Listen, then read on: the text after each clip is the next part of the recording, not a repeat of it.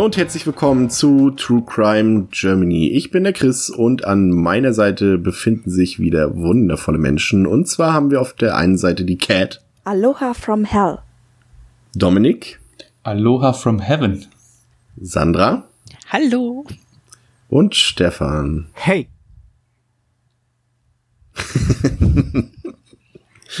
ja, ähm, True Crime Germany ist heute tatsächlich ein bisschen gelogen. Ähm, wir haben uns als Special mal gedacht, weil tatsächlich auch sehr viele Anfragen auf Facebook zwischenzeitlich mal reingekommen sind ähm, von Leuten, die einfach mal gerne wissen wollten, was wir zu gewissen internationalen internationalen Fällen halten und zu sagen haben.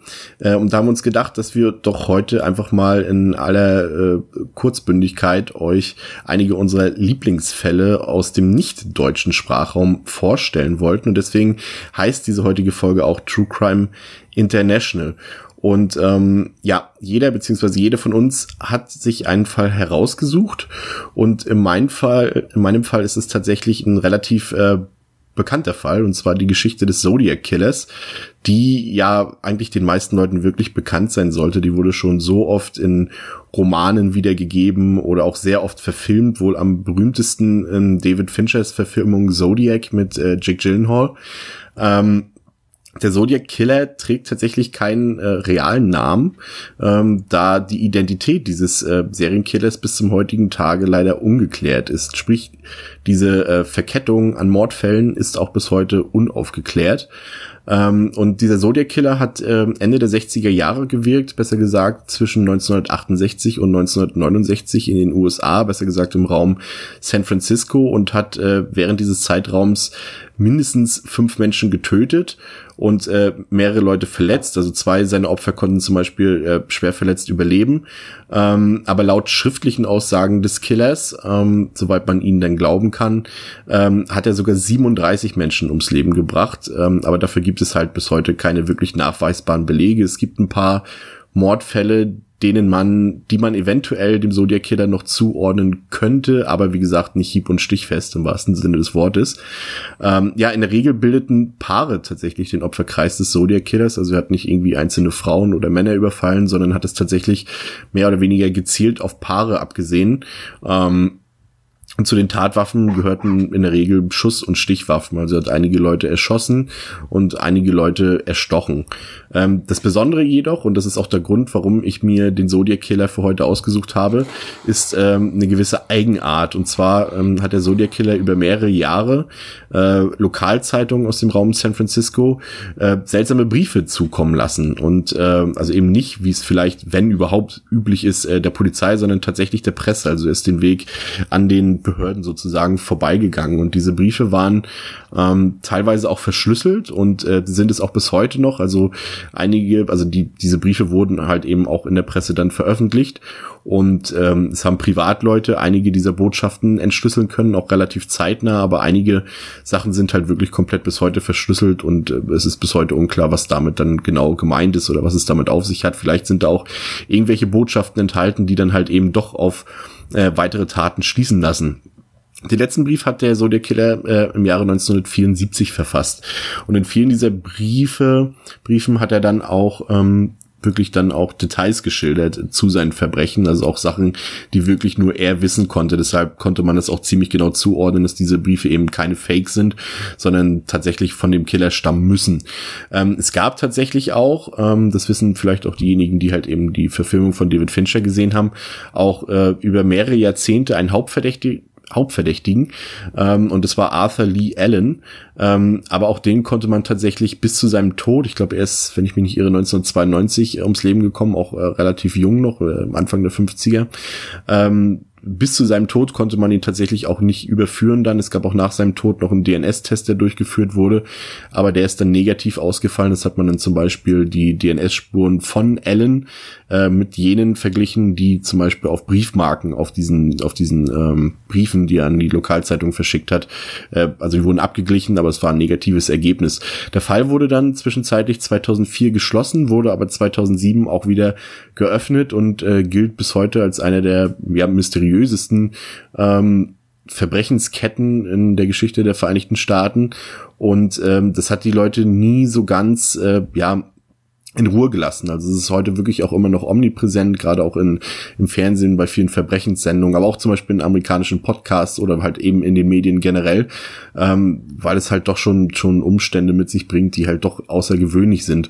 Und tatsächlich im Jahre 2018, also ganz aktuell, ähm, hat man jetzt versucht man ein neues DNA-Verfahren anzuwenden äh, mit neuen ähm, technischen Mitteln, die es eventuell ermöglichen, dass wir diesen Fall doch noch in naher Zeit gelöst bekommen. Es wäre auf jeden Fall tatsächlich eine spektakuläre Erkenntnis, die das mit sich bringen würde. Es wurde zum Beispiel auf ähm, diese Art und Weise auch ein anderer großer ähm, Fall aufgeklärt. Ich glaube letztes Jahr oder vorletztes Jahr und man ist guter Dinge, dass man es dann noch irgendwie schaffen könnte. Also das war mein Fall, der Zodiac Killer und deshalb übergebe ich jetzt das Wort an Dominik. Äh, ganz kurz noch zu dem Fall, ja. Chris, weil was, was ich mich beim Zodiac Killer immer gefragt habe, äh, meint ihr oder meinst du, äh, je nachdem wer es beantworten möchte, dass er durch das Schreiben der Briefe gefasst werden wollte, dass er irgendwie so einen, so einen inhärenten Drang hatte, dass seine Taten irgendwie auch gesühnt werden? Oder hat er das wirklich gemacht, weil er sich überlegen vorkam und einfach nur die Polizei und die Zeitungen äh, vorführen wollte? Das habe ich mich immer gefragt, so weil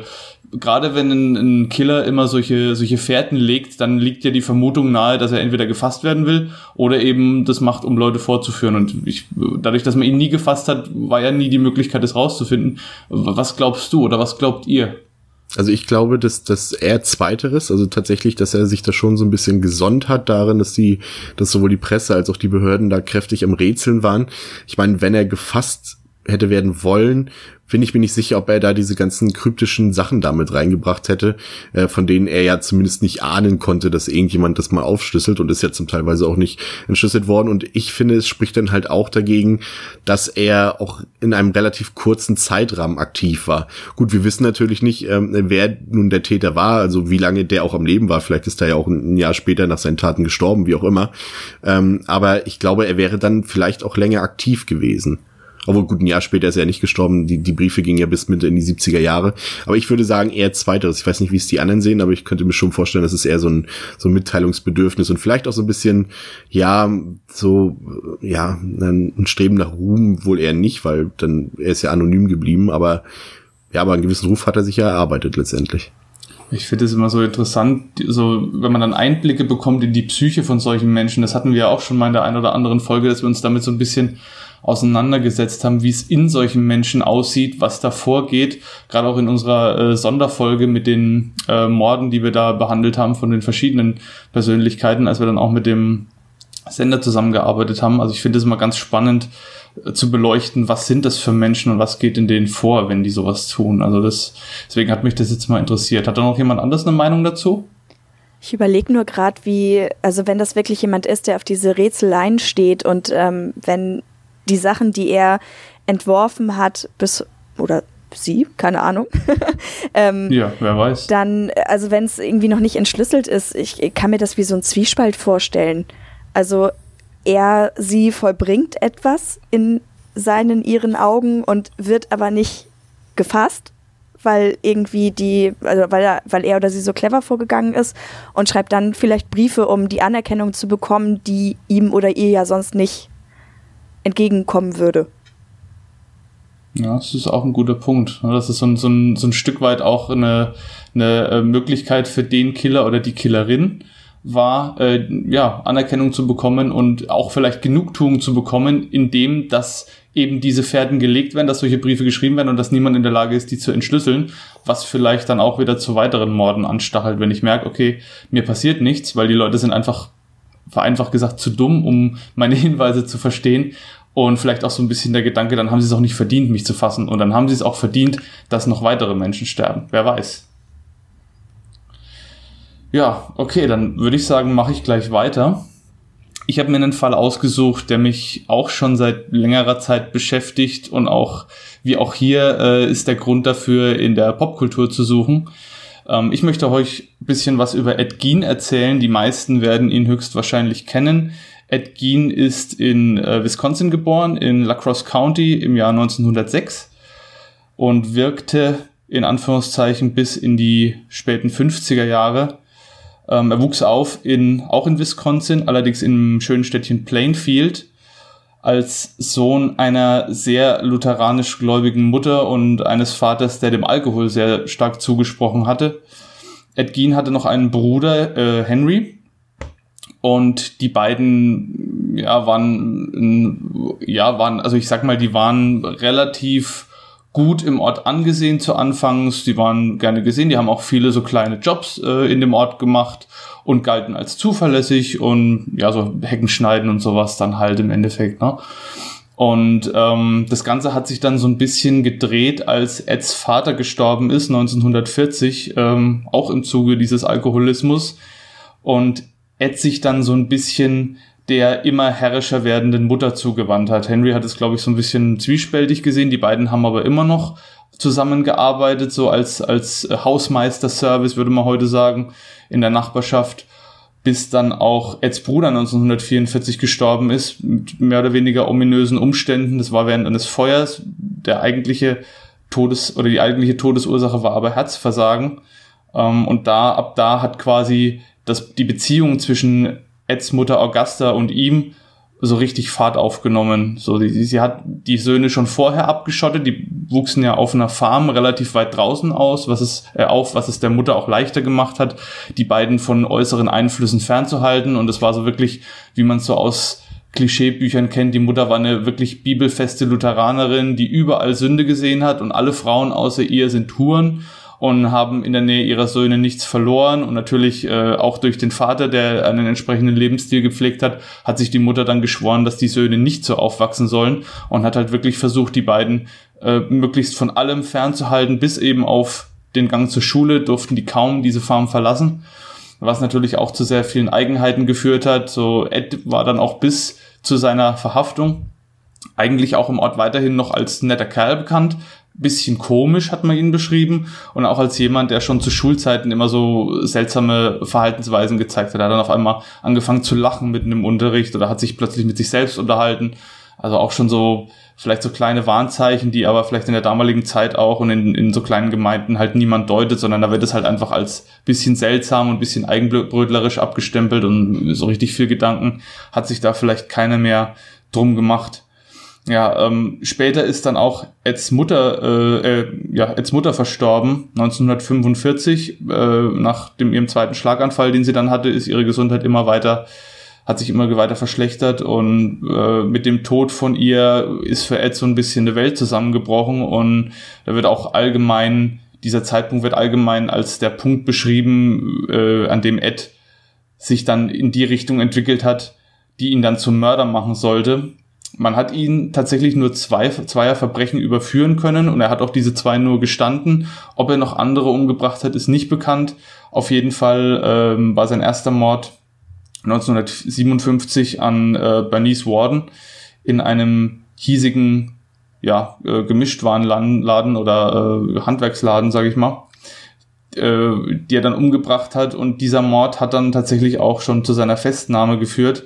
Äh, er hat auch noch eine auch am Ort ansässige äh, Inhaberin einer Bar, Hogan's Bar war das, die hat er auch umgebracht. Also das sind die beiden Morde, derer man ihn überführt hat und die er auch gestanden hat.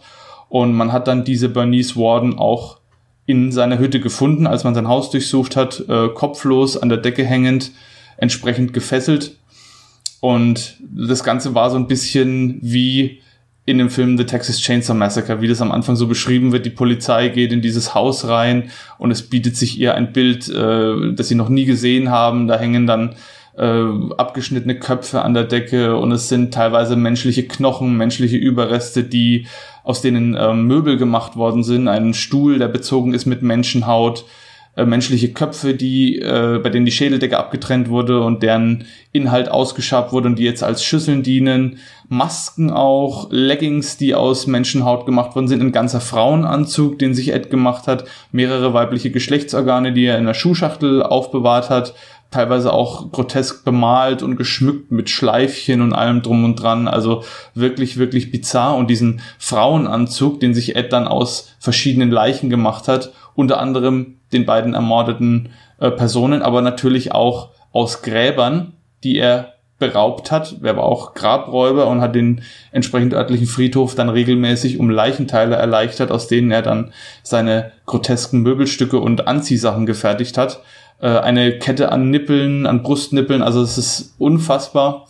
Und diesen Anzug hat er dann auch getragen auf der Farm. Das hat er dann auch selbst gesagt, als sie ihn vernommen haben. Er hat diesen Frauenanzug angezogen und ist damit bei Nacht äh, im Mondlicht auf seinem Grundstück spazieren gegangen. Also wirklich, wirklich bizarr. Ed Gein wurde dann natürlich verhaftet, wurde während der ersten Verhandlung auch als nicht schuldfähig und nicht verhandlungsfähig eingestuft aufgrund einer schizophrenen Störung. Jahre später hat man ihn dann verurteilt. Er ist dann auch natürlich nicht mehr freigekommen und ist dann im Jahr 1984 mit 77 Jahren an einem Lungenkrebs-induzierten Herzversagen gestorben. Also sehr oder relativ unspektakulär. Er liegt jetzt heute auch in einem Familiengrab, was nicht mehr markiert ist. Es ist nicht bekannt, wo er begraben wurde. Und der Fall, der hat mich schon damals fasziniert, weil ich äh, auch als Kind äh, war einer meiner ersten Horrorfilme war äh, Psycho oder Psycho von Edward Hitchcock, äh, von Alfred Hitchcock. Und der Film wurde ja sehr stark von Ed Gein beeinflusst. Gerade so die Geschichte mit Norman Bates und der Mutter, das ist eine sehr starke Parallele zu Ed Gein und dem Verhältnis, das er mit seiner Mutter hatte, die ihn wirklich auch gequält hat, die ihn äh, gezwungen hat, Dinge zu tun, äh, die jeden Kontakt mit Frauen versucht hat zu unterbinden und die ihn wirklich auch ja äh, quasi vernarbt zurückgelassen hat, diese Behandlung. Und ähm, das hat mich immer sehr fasziniert, weil Hitchcock ja das Ganze auch entsprechend in Szene gesetzt hat und mit Anthony Perkins dann auch jemanden gefunden hat, der die Rolle wirklich zu seiner eigenen gemacht hat. Und natürlich auch Filme wie das Texas Chainsaw Massacre oder äh, eben dann auch ähm, das Schweigen der Lämmer, was ja auch teilweise so ein bisschen davon beeinflusst war. Also viele popkulturelle Dinge, die durch Ed Gein und seine Taten beeinflusst wurden. Und ich fand es auch generell so krass, dass, dass ihn viele Bekannte ja immer als zuverlässigen, netten, lieben Jungen beschrieben haben. Er war auch, glaube ich, kein, kein äh, klassischer Mörder in dem Sinne, der jetzt aus Boshaft oder aus Hass gehandelt hat, sondern, glaube ich, einfach ein, ein massiv gestörter Mensch, der durch äußere Einflüsse und wahrscheinlich auch durch entsprechende Veranlagung dann einfach Dinge getan hat, die unbeschreiblich sind. Und ähm, ich weiß nicht, inwieweit ihr euch schon mit dem Fall beschäftigt habt. Da gibt's ja auch einen Film drüber, den habe ich mir auch mal angeschaut. Der war jetzt so ganz okay. Es gibt ein sehr, sehr gutes Hörspiel von ähm, Jörg Buttgereit, was er gemacht hat, was super ist. Das kann man auf YouTube anhören. Das gibt's leider nicht legal in Anführungszeichen irgendwo, aber das ist auch ganz, ganz toll. Und äh, wie gesagt, also ich fand den Film schon, äh, fand den Fall schon immer so dermaßen bizarr und unglaublich. Und dass es wirklich sowas gegeben, sowas annäherndes gegeben hat, wie es eben da auf der Leinwand dargestellt worden ist, das hat mich immer so krass fertig gemacht, auch früher schon. Und der Fall lässt mich auch immer wieder äh, nicht los. Also ich komme da immer wieder zurück und lese da immer wieder so ein bisschen drüber. Und ja, also einfach, einfach krass irgendwie. So. Das ist ja auch einer von diesen so quasi, du kannst ja zum Beispiel, es gibt ja so viele Lexika über, über Serienkiller und ich glaube so Ed Gein gehört jetzt so mit Leuten wie, wie Charles Manson oder Ted Bundy, glaube ich, immer zu diesen, zu diesen ja, wie kann man es jetzt äh, vernünftig ausdrücken? Ikonen sind's ja nicht, ähm, weiß Gott nicht, aber das sind halt so diese diese Berühmtheiten unter diesen Serienkillern, ähm, mit der Namen man auch, also man weiß sofort, wenn man die Namen hört, da muss man nicht überlegen, wer das ist. Wenn du jetzt zum Beispiel in vielen Fällen, die wir behandelt haben, wenn du da jetzt saßt, äh, gut, mir fällt jetzt gerade kein Name ein, aber ähm, wenn du da die Namen hörst, dann kannst du die nicht automatisch unbedingt mit irgendwelchen Verbrechen in Verbindung bringen. Aber wenn du Ted Bundy hörst oder Ed Gein zum Beispiel, da weiß sofort jeder, was das für Menschen waren und, und was die verbrochen haben. Und äh, ich fand den Fall eigentlich auch schon immer ziemlich interessant, war auch einer der ersten, mit denen ich damals in Kontakt gekommen bin, halt durch Sendungen wie Autopsie oder, oder ähm, Dokumentation auf YouTube etc. und fand das auch schon immer ziemlich äh, ja negativ beeindruckend in diesem Fall, ja auch äh, dieses, dieses aus menschlicher Haut oder menschlichen Knochen, menschlichen, menschlichem Gewebe Dinge zu fertigen, das ist, glaube ich, auch das, was einen so, was einen an Texas Chainsaw Massacre so fertig macht und was einen auch an dem Fall so fertig macht, weil es einfach so abwegig und, und so widersinnig ist und man, man hat auch Schwierigkeiten, das so richtig greifen zu können, dass es Menschen gibt, die aus anderen menschlichen Teilen Gebrauchsgegenstände äh, irgendwie herstellen und die dann auch bei sich zu Hause dann verwahren und auch als Gebrauchsgegenstände verwenden, dann als Schalen und als, als Stühle und was weiß ich. Und da wirklich auch Handwerkskunst, so blöd wie es klingt, dann da irgendwie reinfließt, um menschliche Körperteile und Gliedmaßen da irgendwie zu verarbeiten. Und das ist also, da weiß man irgendwie gar nicht so richtig, wie man das, wie man das für sich so einordnen soll und wo, wo, wo sowas herkommen kann, dass man, dass es Menschen gibt, die sowas machen können. Da hänge ich tatsächlich gedanklich auch noch dran. Ich musste gerade an American Horror Story Staffel 2 denken, ähm, wo ja der Bloody Face auch Dinge aus Haut fertigt. Und äh, lustigerweise hatten wir das Thema direkt vor der Aufnahme auch schon mal. Ich weiß nicht, ich finde es einfach echt sehr makaber. Kapuzinermönche machen das doch. Du kannst, äh, zum Beispiel in Rom kannst du so eine ähm, Krypta besuchen von Kapuzinermönchen und die stellen aus Knochen ähm, Deko-Gegenstände für diese Krypta her. Das ist total abgedreht, wenn du da reingehst. Die haben vorher so ein Museum aufgebaut, wo sie halt ähm, über die Ordensgeschichte und so erzählen und dann kommst du quasi so in den zweiten Teil und da hast du dann ähm, Kronleuchter und Kerzenhalter aus Schulterblättern und so Zeug. Das, es ist so gruselig. Also es, es sieht wow. überwältigend aus aber es ist sehr gruselig. Es gibt, glaube ich, auch in Prag in der Nähe dieses Setlets Osarium. Da sind auch so Kronleuchter genau. und Wände und alles. Und auch in den Katakomben in Paris ist ja auch die ganzen Wände ja. mit Totenköpfen. Ja, Schon creepy. Cat, du hast dich für einen der ähm, vermutlich, ja, wenn nicht sogar den bekanntesten Kriminalfall der britischen Geschichte entschieden. Auch bei meinem Fall gibt es Briefe und sogar eine Menge popkultureller Anleihen. Das Verbrechen, mit dem ich mich beschäftigt habe, fand im Jahr 1888 im Londoner East End statt, genauer gesagt im Stadtteil Whitechapel, und zu dieser Zeit sind mehrere Frauen einem mysteriösen Killer zum Opfer gefallen. Viele von euch werden jetzt bestimmt schon wissen, dass es bei mir um Jack the Ripper geht. Insbesondere fünf dieser getöteten Frauen sind für meine Geschichte interessant, denn bei ihnen handelt es sich um die sogenannten kanonischen Fünf. Im Jahre 1888 sind natürlich mehrere Frauen gewaltsam ums Leben gekommen. Sicherlich hatten nicht alle Tode mit Serienmördern zu tun, aber die kanonischen fünf sind diejenigen, die man zweifelsohne Jack the Ripper zuspricht. Und diese fünf sind im Zeitraum zwischen dem 31. August und dem 9. November ermordet worden. Ich habe dazu einen Artikel der Zeit gefunden und die fasst die Taten wie folgt zusammen.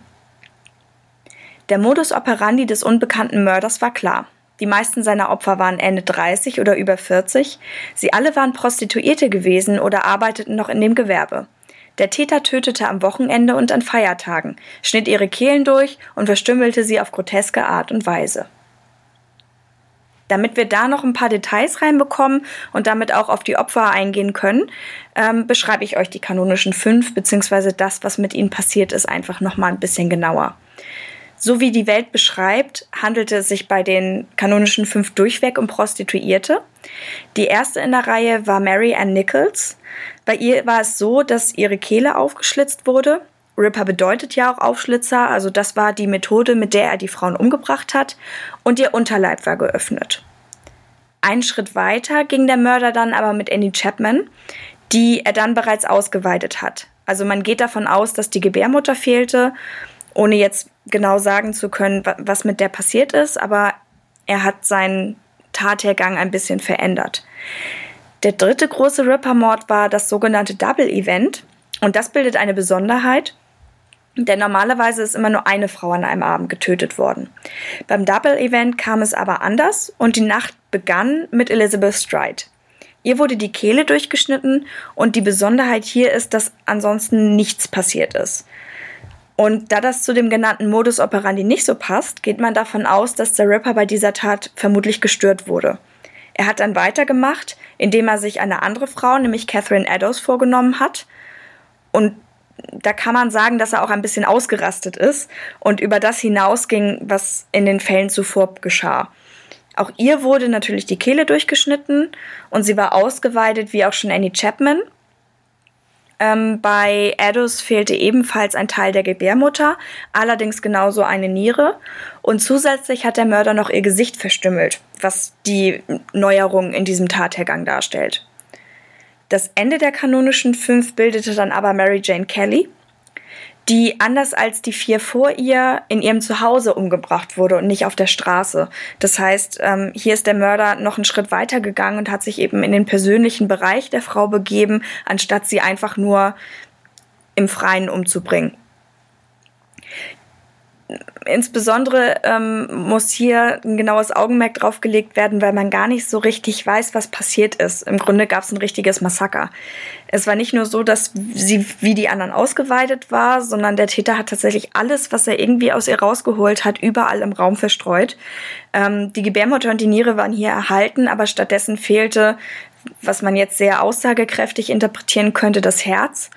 Und nach dieser Tat verschwand der Ripper einfach. Also bis heute weiß man einfach nicht, wer dieser Mörder war. Und ich muss sagen, dass das eine Tatsache ist, die mich immer sehr fasziniert hat. Also klar, es, es war noch ein ganz anderes Jahrhundert und man hatte nicht die Mittel, die man heute hat, um Verbrechen aufzuklären. Aber dass jemand wirklich durch die Gegend läuft und Leute umbringt und niemand weiß, wer es ist und vermutlich wird es halt auch jemand, äh, nie jemand wissen, ähm, das finde ich extrem spannend. Und auch ein bisschen gruselig, muss ich sagen. Der Name Jack the Ripper selbst stammt übrigens aus einem Bekennerschreiben. Auch hier haben wir ein kleines Mysterium, denn man weiß natürlich nicht, ob es der Täter selbst war, der den Brief geschrieben hat, oder ob es vielleicht einfach jemand war, der ihn bewundert hat oder der der Polizei einen Streich spielen wollte. Und was dann doch sehr ikonisch ist, ist, dass dieser Name einfach für immer, egal von wem er stammt, mit einem unbekannten Täter verbunden sein wird, der gemeinsam mit, mit all diesen Unklarheiten, die in diesem Fall bestehen, einen Menschen, der vielleicht im normalen Leben überhaupt nicht, nicht besonders gewesen wäre, abseits seiner, ja, offenbar seiner Faszination für Morden, wirklich zu einer Legende gemacht hat. Zu einer kriminellen Legende, aber zu einer Legende. Also meine erste Berührung damit hatte ich auch durch einen Film, nämlich ähm, From Hell. Ähm, den mhm. kennt ihr ja sicher auch alle aus dem Jahre 2001. Ähm, ich war damals noch großer Johnny Depp-Fan und dachte, das muss ich mir auf jeden Fall anschauen. Und als ich mir den dann angeschaut hatte, dachte ich so, oh, okay, war ein bisschen äh, brutal. Ähm, der basiert ja auf dem ähm, Comic From Hell von Alan Moore. Ähm, den ich übrigens auch im Regal habe und äh, den ich sehr, sehr toll finde. Und ja, es ist halt einfach einfach ein sehr besonderer Film, weil es gibt so viele Theorien zu Jack the Ripper und die, die From Hell aufgegriffen hat, ist natürlich die reißerischste, die man haben kann. Also, dass es wirklich in die, in die hohen englischen Adelskreise reingeht und das alles eine ganz große Verschwörung ist. Ähm, wenn man sich ein bisschen damit beschäftigt, wer die Verdächtigen sind. Es gibt zum Beispiel auch eine Website, auf der das ähm, schön aufgegliedert ist, die heißt äh, ganz plakativ jackthерipper.de. Ähm, da sieht man wirklich eine große Zahl von Leuten, die da irgendwie mit zusammenhängen könnten. Man hat auch spekuliert, ob es eventuell sogar eine Frau war, die die anderen Frauen getötet hat. Man weiß es ja einfach nicht. Und ähm, was ich euch sehr empfehlen kann, sind zum Beispiel auch noch einige Bücher zu dem Thema. Ich habe mich zum Beispiel mit, ähm, jetzt muss ich einmal schauen, wie es heißt, das Tagebuch von Jack the Ripper befasst, wo dann eben sehr detailliert ähm, quasi die Reise von James Maybrick beschrieben wird. Ähm, die Theorie finde ich sehr interessant. Der hatte eigentlich mit dem Prostituierten gar nichts zu tun, aber es wurden halt irgendwie ähm, ja handschriftliche Seiten gefunden, die dann in einem Tagebuch zusammengefasst waren und er soll dann quasi Jack the Ripper geworden sein. Und ich finde es wirklich sehr spannend, darüber zu spekulieren, weil es einfach so viele Leute gibt, die da irgendwie für verantwortlich sein könnten. So viele Dokus darüber. Auch Galileo Mystery hat irgendwann mal was darüber gemacht und verschiedene Verdächtige vorgestellt. Und ich kann mich nur wiederholen, dieser Fakt, dass diese Verbrechen niemals aufgeklärt werden, ist halt gruselig spannend. Ich finde den Fall, also ich finde es super, dass du den angebracht hast, weil ich den auch extrem faszinierend finde. Vor allen Dingen, weil ich ja auch eher historische Fälle spannend finde, wie man nachher in meinem Fall auch sehen wird. Ähm, und diese, dieser Fakt, dass er nicht bekannt ist oder dass es nie herausgefunden wurde. Ich habe immer im Kopf, wenn ich mich damit beschäftige, dass das, ähm, kennt ihr Phantom der Oper aus den 20ern mit Lon Chaney? Und ich denke immer, mhm. das ist die Person, die habe ich immer im Kopf, wenn bei mir Jack the Ripper ist, habe ich damit total verknüpft. ähm, und auch generell, äh, als ich angefangen habe zu, zu, studieren, habe ich auch super viele Gaslight-Romane gelesen, die halt alle so in dieser viktorianischen London-Gegend gespielt haben. Und das ist halt, also ich finde weniger die Also die Morde selber, also die sind ja natürlich ganz schlimm und furchtbar, aber ich finde eher so dieses ganze historische Drumherum ähm, und auch wie ähm, die die Polizisten da mit ihren Trillerpfeifen durch die Gegend gerannt sind, weil es ja noch keine andere Möglichkeit der Kommunikation gab und so äh, und auch Whitechapel als Stadtteil, der ja dann ähm, auch Vorbild wurde für eine sehr gute Metalband. Ähm, also ein super spannender Fall auf jeden Fall. Und das Comic ist wirklich grandios von ähm, Alan Moore ähm, geschrieben und ich, ich glaube, der hat über zehn Jahre äh, an dem ganzen Teil recherchiert und hat wirklich, ähm, das Ding ist ja auch ein riesiger Klopper, das sind ja, weiß ich mhm. nicht, 600, 700 Seiten oder so, ähm, schwarz-weiß und ist auch ein Comic, das glaube ich über also den Comic-Dunstkreis hinaus auch in der im Feuilleton und so Anerkennung gefunden hat, weil es wirklich ähm, literarisch auch sehr wertvoll ist. Ähm, als Comic, das, also Graphic Novel, Neudeutsch, äh, spannend auf jeden Fall. Und die deutlich bessere Alternative zum Film, den ich tatsächlich äh, eher misslungen fand. Hm, Muss ich sagen. Ich aber das soll ja keine Filmbesprechung hier werden, aber ich würde da auch eher das Comic empfehlen. Äh, Cat, weil du, weil du gerade die Tagebücher von Jack the Ripper angesprochen hast, die habe ich auch gelesen. Und zwar schon vor ich glaube, 15 Jahren oder fast schon 20 Jahren, da war ich so 13, 14, da habe ich die gelesen. Und wir haben 2010 bei unserem London-Besuch die Jack the Ripper Tour mitgemacht. Da war, ich glaube, es war Richard Jones, falls der der Name was sagt. Das ist dieser self-appointed ähm, Expert und äh, biggest Expert on Jack the Ripper. So, also der war auch der Consultant tatsächlich bei, ja, der war, der war auch äh, Consultant bei From Hell. Also er wurde quasi ob der historischen Akkuratheit irgendwie mit hinzugezogen damals. Und der hat diese Tour gemacht. Und er hat quasi zu den einzelnen Mordschauplätzen, äh, also wir waren dann auch in diesem, in diesem, äh, wie hieß es, Ten Bells? Wie hieß mhm. die, die Taverne, wo die drin waren? Ten Bells, glaube ich, ne? Äh, da waren wir dann un unter anderem auch dort und ich habe ihn dann zwischendurch mal gefragt, was er von den Tagebüchern hält, ob er der Meinung ist, dass die Tagebücher echt sind oder gefaked. Und er hat sofort gesagt, das ist ein Fake. Ja, es gibt. Und da war ich damals Verzeihung. Da, da, da war ich, war ich, ja, da war ich, da war ich echt enttäuscht damals, weil mir die auch, ich habe diese, da sind ja auch Fotoabbildungen drin von den Opfern und eben auch Abbildungen von den Briefen und das Tag, ich habe dieses Tagebuch damals echt verschlungen und war da so fasziniert davon und es wirkte so authentisch, dass ich echt gedacht habe, boah, das könnte wirklich, das könnte wirklich von Jack the Ripper sein und dann hat mich das so getroffen, als er gesagt hat, nö, das ist Fake. Da habe ich echt gedacht, also irgendwie habe ich mir gewünscht, dass das schon, dass er schon sagt, ja, das könnte schon echt sein. Es wäre halt Aber das hat mich irgendwie dann ne? echt getroffen. Wenn man nach ja. all den Jahren dann plötzlich findet man, das war ja glaube ich auch, dass es irgendwo unter Bodendielen lag, oder? Ne? Dass man von dem Maybrick irgendwie die, die alte Wohnung aufgerissen hat oder sonstiges und dann hat man unter Dielenbrettern diese Tagebücher gefunden, so, so die Legende. Und ich habe glaube ich eine neuere Auflage davon, weil bei mir ist hinten noch ein Abschnitt drin, warum das nicht echt sein kann. Also quasi nochmal ah, okay, wissenschaftlich gut. erklärt. Und deswegen war bei mir der Zauber natürlich nicht so da, als ich es gelesen habe. Ich habe das ähm, wissenschaftlich untersucht für einen Artikel, den ich geschrieben habe. Und ähm, ja, fand es einfach super spannend, dass man einfach so viele verschiedene Theorien hat und es ja so viele Leute gibt, die sich damit beschäftigen und irgendwie dafür in Anführungsstrichen kämpfen, dass die Theorie stimmt. Das hat mich schon sehr begeistert irgendwie. Ich habe auch die Tour noch, noch so richtig im Kopf. Also das ist einer der wirklich wenigen Punkte von meinem damaligen London-Besuch. London -Besuch, das war 2010, ist also schon etliche Jahre her, die mir wirklich im Gedächtnis geblieben sind. Wir haben das nachts gemacht auch. Also wir sind dann wirklich im Dunkeln durch Whitechapel gelaufen, haben die einzelnen äh, Tatorte abgeschritten und das Ganze ist ja auch heute noch, oder war damals zumindest, ich weiß nicht, ob es mittlerweile immer noch so ist, ist ja auch so ein Stück weit sozialer Brennpunkt in London. Also Whitechapel und die angrenzenden Bezirke sind ja jetzt unbedingt nicht so die beste Gegend. Da war dann auch so ein ganz großer äh, Siedlungs, also so ein, so, ein, so ein Siedlungsbau, wo sehr, sehr viele äh, Geflüchtete auch gelebt haben. Und da sind halt quasi täglich Touristengruppen vorbeigelaufen, haben sich diesen Siedlungsbau angeschaut, weil der eben an einem der Tatorte erbaut worden war. Und dann hat auch der äh, Tourguide dann gesagt, äh, lasst uns lieber schneller weitergehen, weil manchmal fliegen da Sachen aus dem Fenster.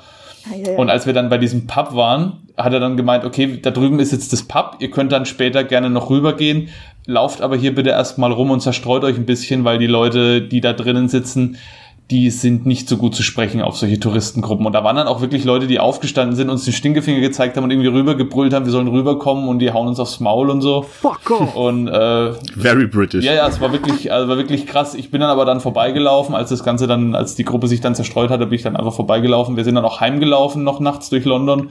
Ähm, war auch jetzt nicht so schlimm, aber war schon irgendwie krass atmosphärisch, dann so da durchzurennen oder da durchzugehen und dann so, so zu wissen, okay, hier hat jetzt dieser Mod stattgefunden und hier ist jetzt dieses Pub, wo die, wo die Prostituierten immer drin waren. Also das, das war auch ein Erlebnis, was ich echt nicht missen will.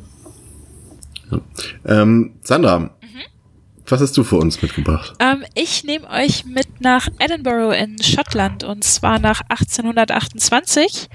Muss ich direkt korrigieren als äh, Schottland kenne. Edinburgh heißt es. Okay. Aber ich habe okay. schon genug äh, klug gescheißert. Ich übergebe wieder. Okay. Ähm, jedenfalls, ähm, die Stadt war zu dieser Zeit ähm, eine der wenigen führenden Städte im Bereich Anatomie und anatomische Studien. Und ähm, die haben das da an ihrer Universität wirklich perfektioniert und haben da geforscht. Und ähm, viele Leute sind sich heute einig, dass die anatomische Forschung damals eben einen Riesensprung nach vorne gemacht hat. Und ähm, ja, wo viel an Leichen geforscht wird, da werden natürlich auch viele Leichen gebraucht. Und ähm, es hat bis 1832 gebraucht, bis der sogenannte Anatomy Act erlassen wurde, der überhaupt erstmal die Grundlagen für diese Arbeit definiert hat und den davor florierenden illegalen Handel mit Leichen unterbunden hat.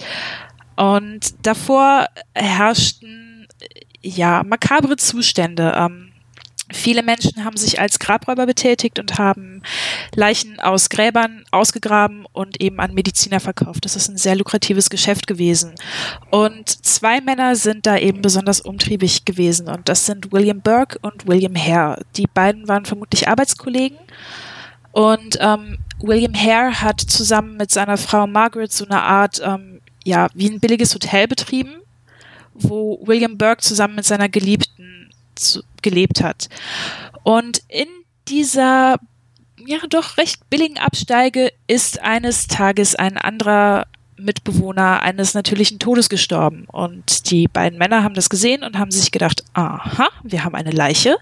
Manche Leute zahlen viel Geld für Leichen. Also haben sie ihn gepackt und an den Mediziner Robert Knox verkauft und der hat den beiden sieben Pfund dafür gegeben, was für damalige Verhältnisse eine enorm hohe Summe gewesen ist.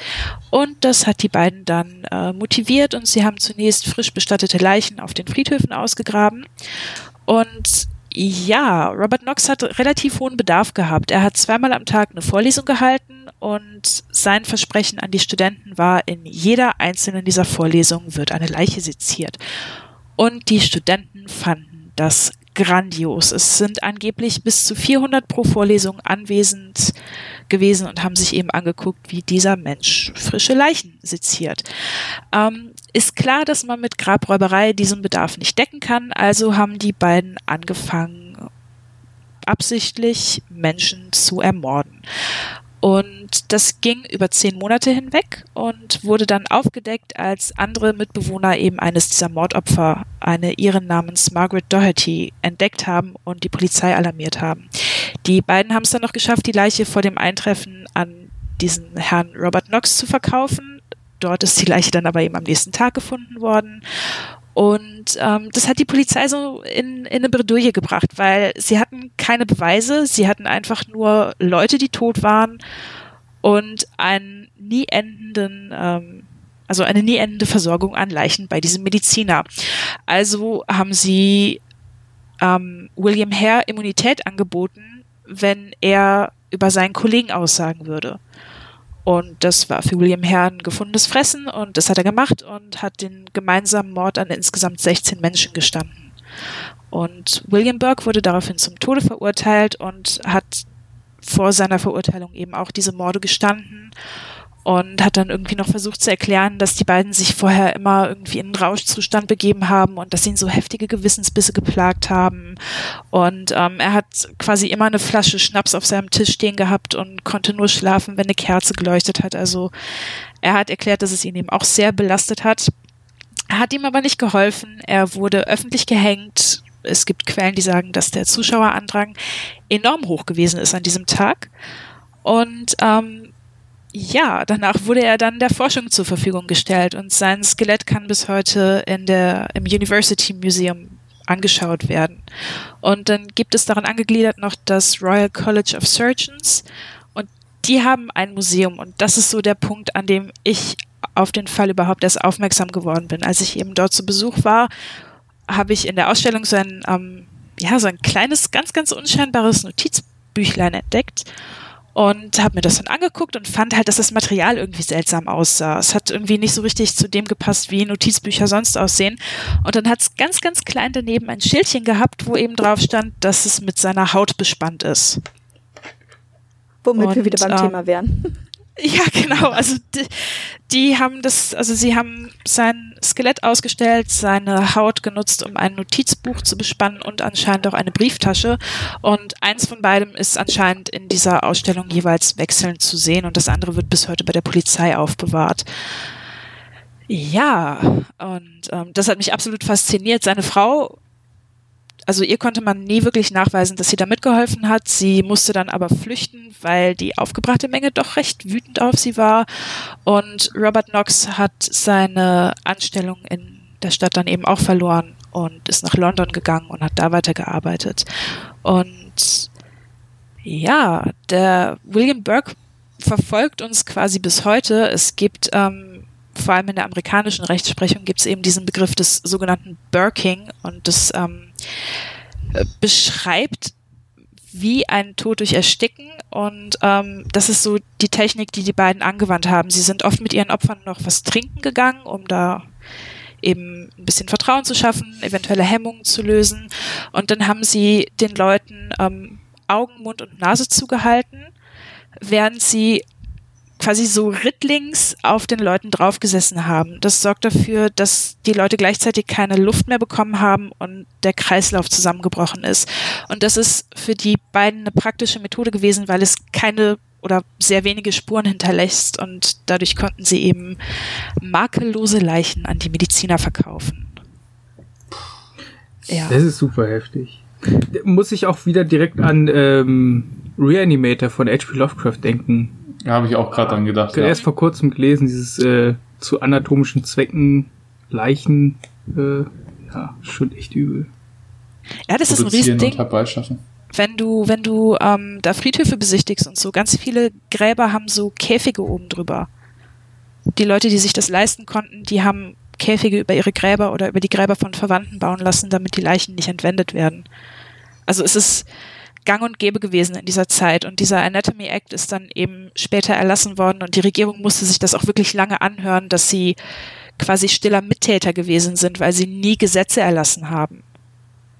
Ich glaube, das war auch in anderen Ländern lange Zeit zu der damaligen Zeit ein wirkliches Geschäft, das Geschäft mit Leichen irgendwie. Mhm. Also es war, wurde ja sehr, sehr oft, wie jetzt, wie du sagst, für Sezierungszwecke oder dann eben oder für medizinische Zwecke oder dann teilweise vielleicht auch äh, für Organhandel oder noch andere Sachen wurden ja da, glaube ich, ganz oft Leichen geklaut. Also jetzt nicht nur in England oder äh, im, im walisischen Bereich, sondern generell ja weltweit irgendwie. Also. Da gibt es übrigens ähm, auch noch eine super Geschichte von Robert Louis Stevenson, ähm, die, der Leichenräuber. Auch sehr empfehlenswert. Wie Lovecraft. Wenn, wenn wir gerade schon bei, bei Popkultur sind, auch dazu gibt es einen schönen Film. Der heißt tatsächlich auch einfach Burke and Hare und äh, ist in, im Jahr 2010 erschienen und daher kannte ich den Fall. Also ich freue mich sehr, dass er dabei ist, weil ähm, den Film fand ich damals auch echt witzig. Also es ist halt eine, ein Mix aus äh, natürlich so ein bisschen schaurigem Thriller, aber auch mit vielen komödiantischen Elementen. Und äh, ja, deswegen freue ich mich, dass der Film dabei, äh, der, der Fall dabei ist. Sehr gut. Ja, danke. Ähm, Stefan, du hast tatsächlich äh, für uns was rausgesucht, beziehungsweise ich wollte gerade sagen, von Empfehlung sprechen kann man da ja nicht, aber ähm, einen eher unbekannteren Fall und einen Fall, der auch ähm, aus einer in einer Region spielt, äh, die jetzt äh, für Verbrechen ja nicht so bekannt ist.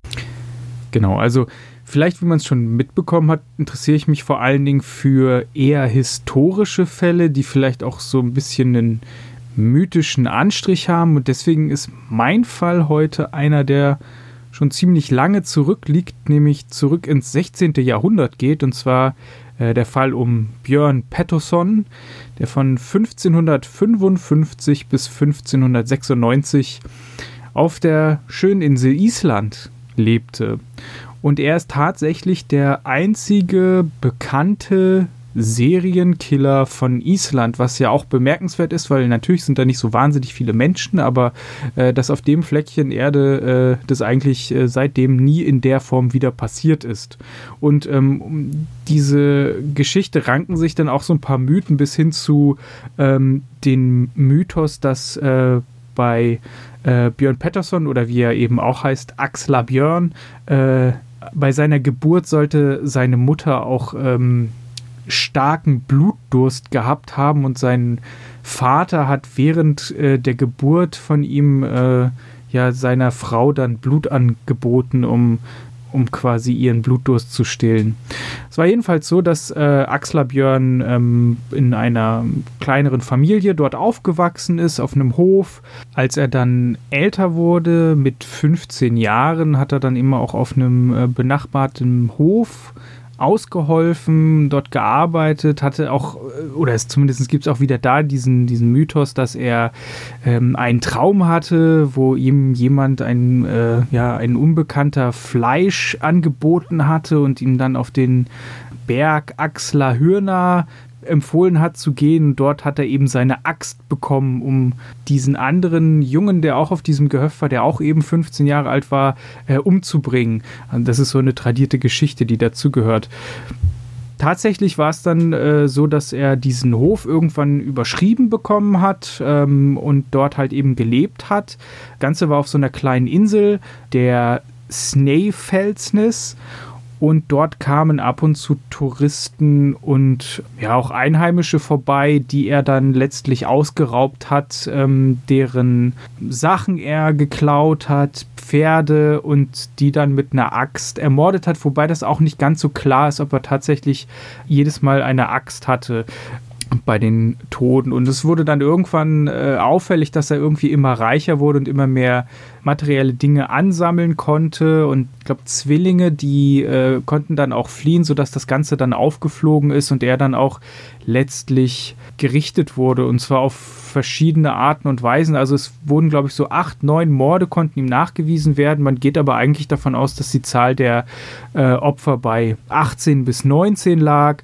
Er wurde gehängt und aber auch gerädert. Also es gab äh, verschiedene Arten und Weisen, wie die Exekution an ihm vollzogen wurde. Gut, das ist natürlich das 16. Jahrhundert, da ist man noch ein bisschen anders äh, mit dem Ganzen umgegangen ich finde die Geschichte eigentlich so bemerkenswert, weil auf der einen Seite gerade diese isländische Einöde, auch mit den äh, Uhrzeiten, die dort anders verlaufen, weil eben die Sonne nicht aufgeht oder sie geht gar nicht mehr unter. Und man sagt ja immer, die sind alle so ein bisschen verrückt und essen irgendwie äh, vergorene Schafsinnereien und vergorenen Haifisch und trinken die ganze Zeit eigentlich nur Schnaps, um sich irgendwie bei Laune zu halten. Aber das quasi in in so einem vermeintlich menschenfeindlichen Terrain eigentlich relativ wenig passiert und eigentlich alles ziemlich zivilisiert abläuft und in dieser ganzen langen Geschichte überhaupt keine großen Serienkiller gab. Von daher spannende Geschichte, kennt man vielleicht gar nicht so, hat man vielleicht nicht so auf dem Radar, deswegen habe ich sie mir auch ausgesucht. Ja, danke Stefan. Bitte. Ähm, ja, äh, das war jetzt ein buntes Potpourri aus, aus äh, sehr bekannten internationalen Fällen und äh, eher weniger bekannten Fällen. Ähm, sollte euch mal einen kleinen Einblick geben, wenn euch das gefällt, dieses Format. Also wir wollen jetzt nicht übertreiben, weil ähm, unser Hauptanliegen liegt natürlich äh, der deutschen Kriminalgeschichte. Aber wenn euch das tatsächlich gefallen hat und ihr davon gerne mehr hören wollt, dann äh, würden wir uns bestimmt dazu bereit erklären, das in einem unregelmäßigen Rhythmus äh, in, in, dieser Form zu wiederholen. Ähm, ansonsten noch der Hinweis darauf, dass wir natürlich äh, gerne euer Feedback haben wollen dazu auf Facebook, auf Twitter oder auf unserer Webseite truecrimegermany.podigy.io. Ähm, schreibt uns sehr gerne. Und dann hören wir uns im Dezember wieder, wenn wir über unseren ersten großen Fall zu fünft reden werden. Bis dahin wünschen wir euch eine schöne Zeit, bleibt sicher. Bis zum nächsten Mal bei True Crime Germany mit Chris, Kat, Sandra, Dominik und Stefan. Auf Wiederhören. Vamos. Macht's gut. Bis dann. Tschüss. Tschüss.